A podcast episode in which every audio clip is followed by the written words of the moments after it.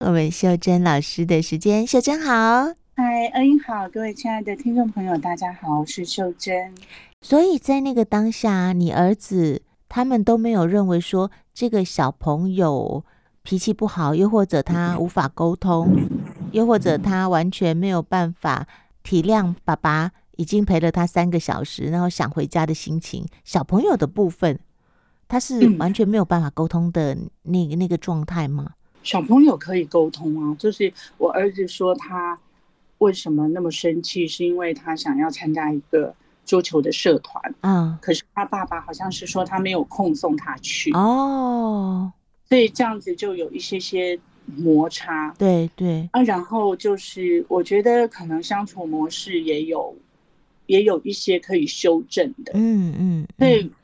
那时候我女儿会说，就是推荐他再去找，就是专门做早疗的，或者是专门做什么样的老师，就是可以去对他们的盲点提出一些提醒啊，嗯、就是让他们能够去改变现状。是是是是，所以就等于呃，这对父子他们从来没有就医，没有寻求协助。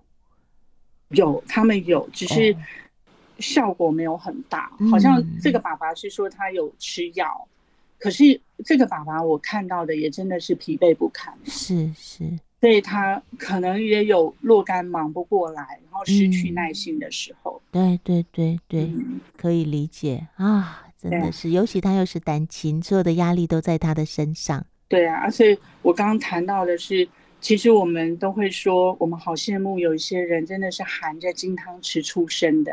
嗯哼，可是也有一些人出来连汤匙都没有。对，那像我刚刚谈到那个工人爸爸，就是他的孩子，因为比较特别，这个爸爸呢，就是呃，应该算是拿了一手烂牌啊。嗯，就是他的孩子呢，在学校被霸凌嘛。哇，那老师跟校长其实直接是跟爸爸讲说，他们嗯觉得孩子不适合待在学校。那位孩子他其实是一个很想要就学的孩子，嗯嗯，所以这个工人爸爸呢，他后来是怎么做？他查法律，问一九九九，找免费的咨商，然后他就是像我刚刚说的，他倒水给孩子，听孩子讲话，嗯，然后他也后来就是决定了，不管孩子怎么样，他要站在孩子这边，嗯，所以他就一个人去学校找主任，找孩子。然后去澄清中间的一些事情，嗯，然后一直到最近啊，他就很高兴的跟我说，他孩子终于终于高中毕业了，哇，啊，把高中读完了，然后最最近大学放榜嘛，嗯。嗯，他孩子考到一个很不错的学校，哇，真的很厉害耶。然后这件事也让我觉得，哇，真的天下无难事，不是说真的是父母要当高官或什么走得出一条路，就是只要你愿意，其实一手烂牌你也能够打出全红。哇，所以这个方法让我很感动的是他，他他，他到学校去就是穿着工人服，所以你可以想象那个学校他面对那么多的师长，其实他是一个人的，对，哦，他也是单亲，然后一个人，就是他。走过来了，所以这件事也让我看到一个温柔而坚定的力量。他说他自己是能屈能伸的这件事，好，然后他那时候也只有一个目标，就是不管女儿面对什么样的挑战或者是委屈，他都问女儿说：“你要继续念吗？”他女儿说：“要。”他说：“好，那爸爸就去帮你讲。”嗯，就是你有什么委屈，你跟爸爸讲，爸爸去学校帮你讲。他就这样，从高一、高二、高三，摇摇坠坠的，终于毕业了。所以啊，觉得很感动。对对对对，所以因为毕竟大人跟孩子的年龄，然后我们的经历落差很大，所以一定要大人先稳住，大人稳住才有机会协助到我们的我们的孩子，让他们也能够慢慢稳定下来。对，像这些过程，其实点点滴滴真的很多。嗯、所以你刚刚提到说，我女儿为什么当下会会做这样的事情，这个会提到她的幼稚园跟国小，嗯，很遥远，对不对？可是她的幼稚园开始就嗯、呃，他们是公立幼稚园嘛，就有一些特别的孩子，嗯，然后他从幼稚园就被选了当呃辅导姐姐，就是照顾这些有需要帮忙的孩子，是。然后因为有这样的经验，到国小幼师啊，所以也因为这样的经验，就让他想要从事心理的这一条路。嗯，那我觉得点点滴滴这一些，也因为他走的这条路，所以他就看了不少特教的书。是，他知道说，哎，在面对这样的突发状况的时候，他可以怎么去处理。嗯，所以我觉得人生它的意义，好像真的是点点滴滴串起来的。他不见得我们在做的当下，他会回馈我们一些什么，可是这些也会变成我们生命当中的一些力量。是是是，真的真的，嗯，哇，也刚刚好，那个父亲遇到的是他们姐弟俩，否则那一天有可能就演演演变成另外一种状况了。对呀，还是还是要学习去找到路啊，不然我觉得。因为未来的路还很漫长，是啊，是啊，是啊，辛苦的，嗯嗯嗯，真希望那天这样的分享能够帮助他们找到更多的资源来协助协助小朋友，然后也让爸爸可以压力稍微可以分担一下，释放一下，嗯嗯嗯嗯，然后也是从这些事情里面，我去我去想到一件事情，就是。我们会不会很容易自我设限啊？Oh. 就是我们会觉得这件事我无能为力了。对对对，我没办法，我已经尽力了，我就只能这样。对，我到此为止了。对对对，或者是我们有很多的观念啊，也是我在日常生活中慢慢的去反省出来，就是包含我们为什么会责怪我们的原生家庭，嗯，或者是我们会不会把一些事情。太以为是的那些限制加诸在自己的身上，可是自己完全没有感受到，我们已经被制约了。嗯、是，嗯，这件事情又回到六月，六月呢，这个六月对我来说真的是还蛮悲伤的六月。嗯，因为整个六月呢，我大概接收到的从网络还有那个讯息里面接收到，我有三个三位同业的。嗯，伙伴都过世了。哇，是长辈吗？就是三位，有两位是长辈。嗯，哦，有有一点点关系，可是他们距离我比较远，而且他们的年纪都五六十而已。哦，那也那也挺年轻的耶。对，在六十以内，嗯，所以都是很临时听到消息就走了。嗯，嗯，然后心里就觉得有点。就是哎，怎么都不知道他们在过什么样的生活？就是听到的当下已经无可挽回了，嗯，就是这个人已经从这个世界里面消失了。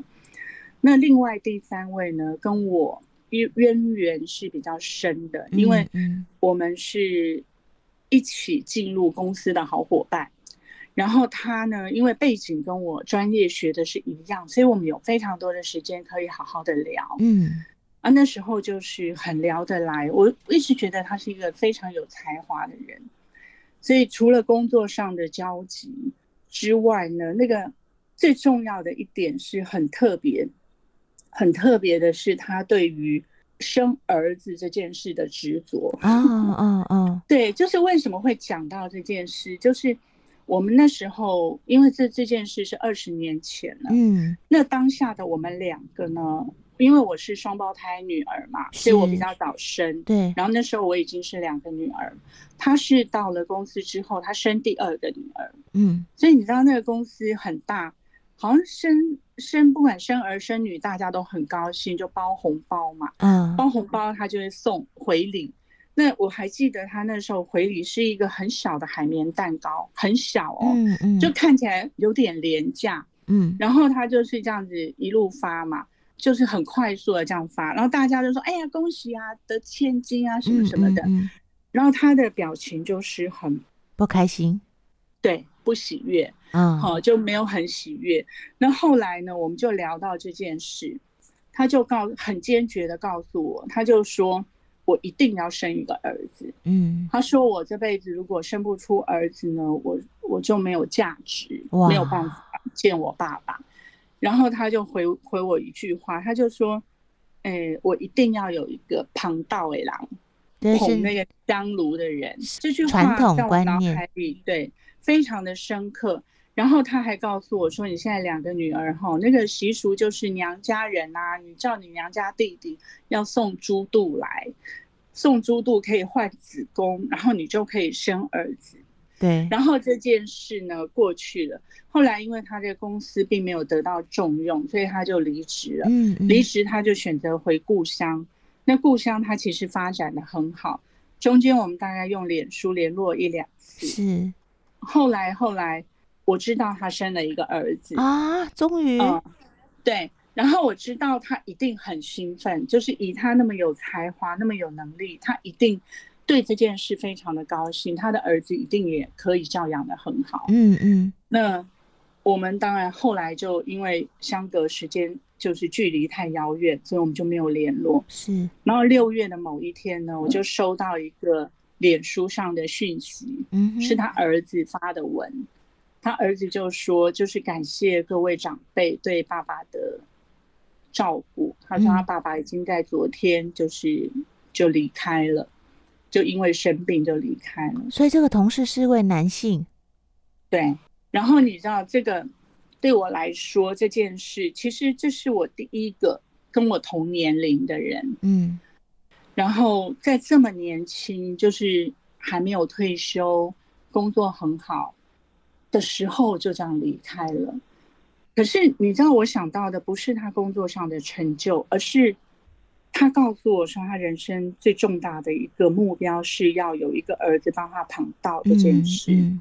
我开始去回想我自己有没有这样的限制，有多少人，即使我们自己说男女平等，人人平等。在这样的氛围之下，还有多少人是重男轻女的受害者？是是，或者是我们被这种这么深的教条去捆绑，可是我们自己完全不知道。嗯，就从这边我去看，在他这么短暂的五十几年的生命里，生儿子这件事。是他生命比重的几分之几？嗯嗯，就是这件事对他人生的意义有大到，如果没有生出这个儿子，他的人生是没有意义的吗？没有价值的吗？